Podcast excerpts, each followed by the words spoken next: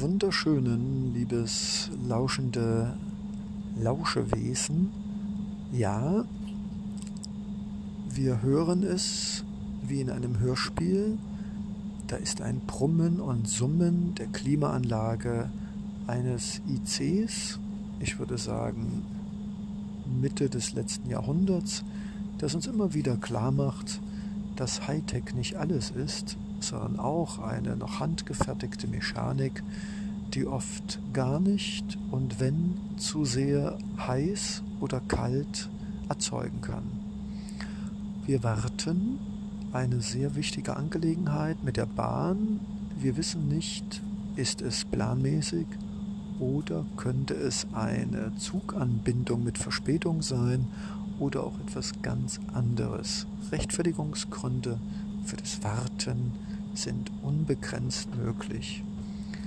Bereits am Beginn meiner Bahnfahrt konnte ich mich davon überzeugen, dass menschlicher Geist und Routine gekoppelt mit logischen Schlussfolgerungen und undeutlicher Aussprache zu leichten Konfliktsituationen bei der Platzsuche, der Platzverteidigung und der Platzauswahl führen kann.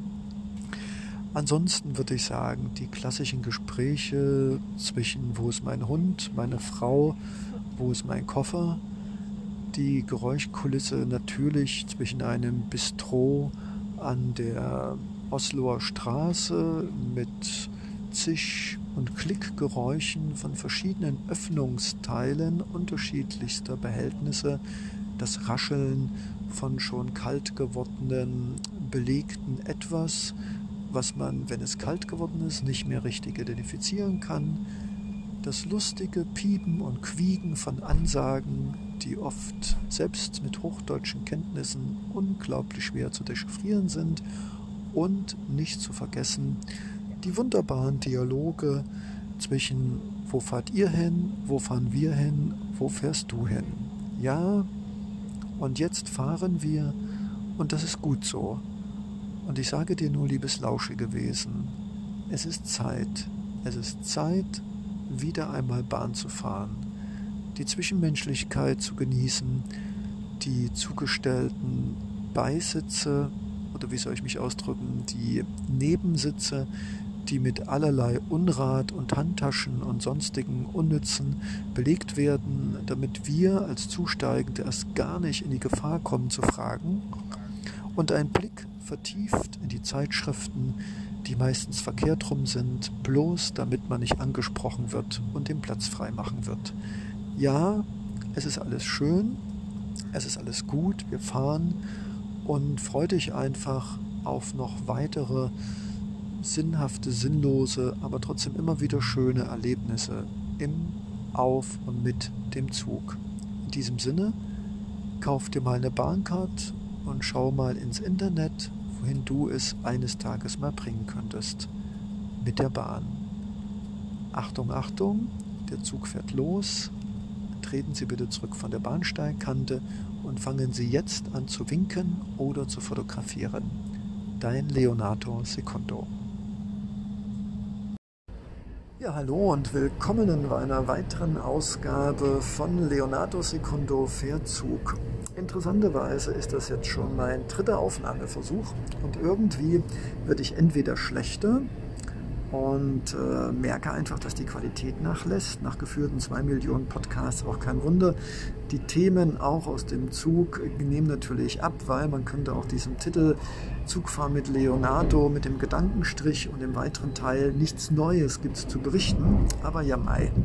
Ich denke mal, wenn ich diese Rubrik aufgemacht habe und auch wenn ich schon dreimal versucht habe, witzig, pfiffig und fröhlich, und poentiert äh, meine Zugimpressionen dir, liebes Lauschauer, mitzuteilen. Ich bin halt eben auch nur ein Mensch, auch wenn ich Leonardo Secundo heiße. Auch der Leonardo war wahrscheinlich auch nicht immer jeden Tag bei seinen Podcasts perfekt. Ähm, was kann man eigentlich noch aus dem Zug berichten? Interessant ist es eigentlich nur für alle diejenigen, die noch nie in ihrem Leben im Zug waren. Das sollte auch so bleiben, kann man dem hinzufügen. Mal unabhängig davon, dass und darauf bin ich echt stolz, Menschen glauben, was ich wieder sehr wahnsinnig finde, dass Züge pünktlich sein müssen, wo ich mich immer frage, welcher Mensch ist denn pünktlich in unserer heutigen Welt und warum sollen denn menschlich getriebene, organisierte und auch noch auf grün und rot fixierte, schalterhallengetriebene Schnellzüge denn besser sein als die Wesen, die innen passiv oder aktiv diese Stahlkolosse mit Bullaugen äh, manövrieren. Ja, aber wie gesagt, der Mensch und sein Verstand, das ist schon eine normative, wahnsinnige Sache. Und wir glauben ja auch, wenn wir viel lernen, dass wir gute Noten haben. Und wir glauben ja auch, wenn wir nur viel Apps haben, dass wir damit auch Dinge erreichen, die ja logischerweise theoretisch erreicht werden könnten. Komischerweise aber dann sehr unlogisch und sehr menschlich und alltäglich nie erreicht werden. Ich sage nur Dating-Apps, aber dafür lasse ich mir nochmal einen ganz eigenen Podcast frei.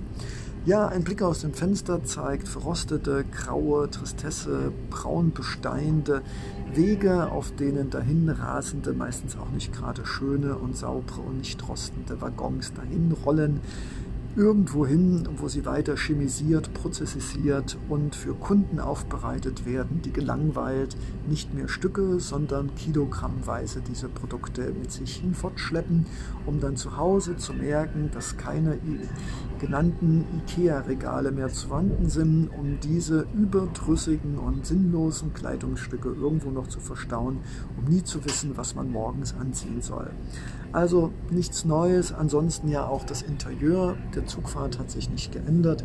Liebenswerte Zweibeiner, die zwei Sitze brauchen, vor allen Dingen den zweiten für ihre Taschen, die nur dazu dienen, die Hemmschwelle und psychologische Schamgrenze potenzieller auch mitsitzenden Zweibeiner zu erhöhen, zu erhöhen, was meistens auch sehr effizient ist, da in der Tat viele Zweibeiner dann kopfgesenkten Haubes weitergehen, da sie nicht den Mut haben, und das ist natürlich kein Zufall, nach einem von einer Tasche belegten Sitzplatz zu fragen.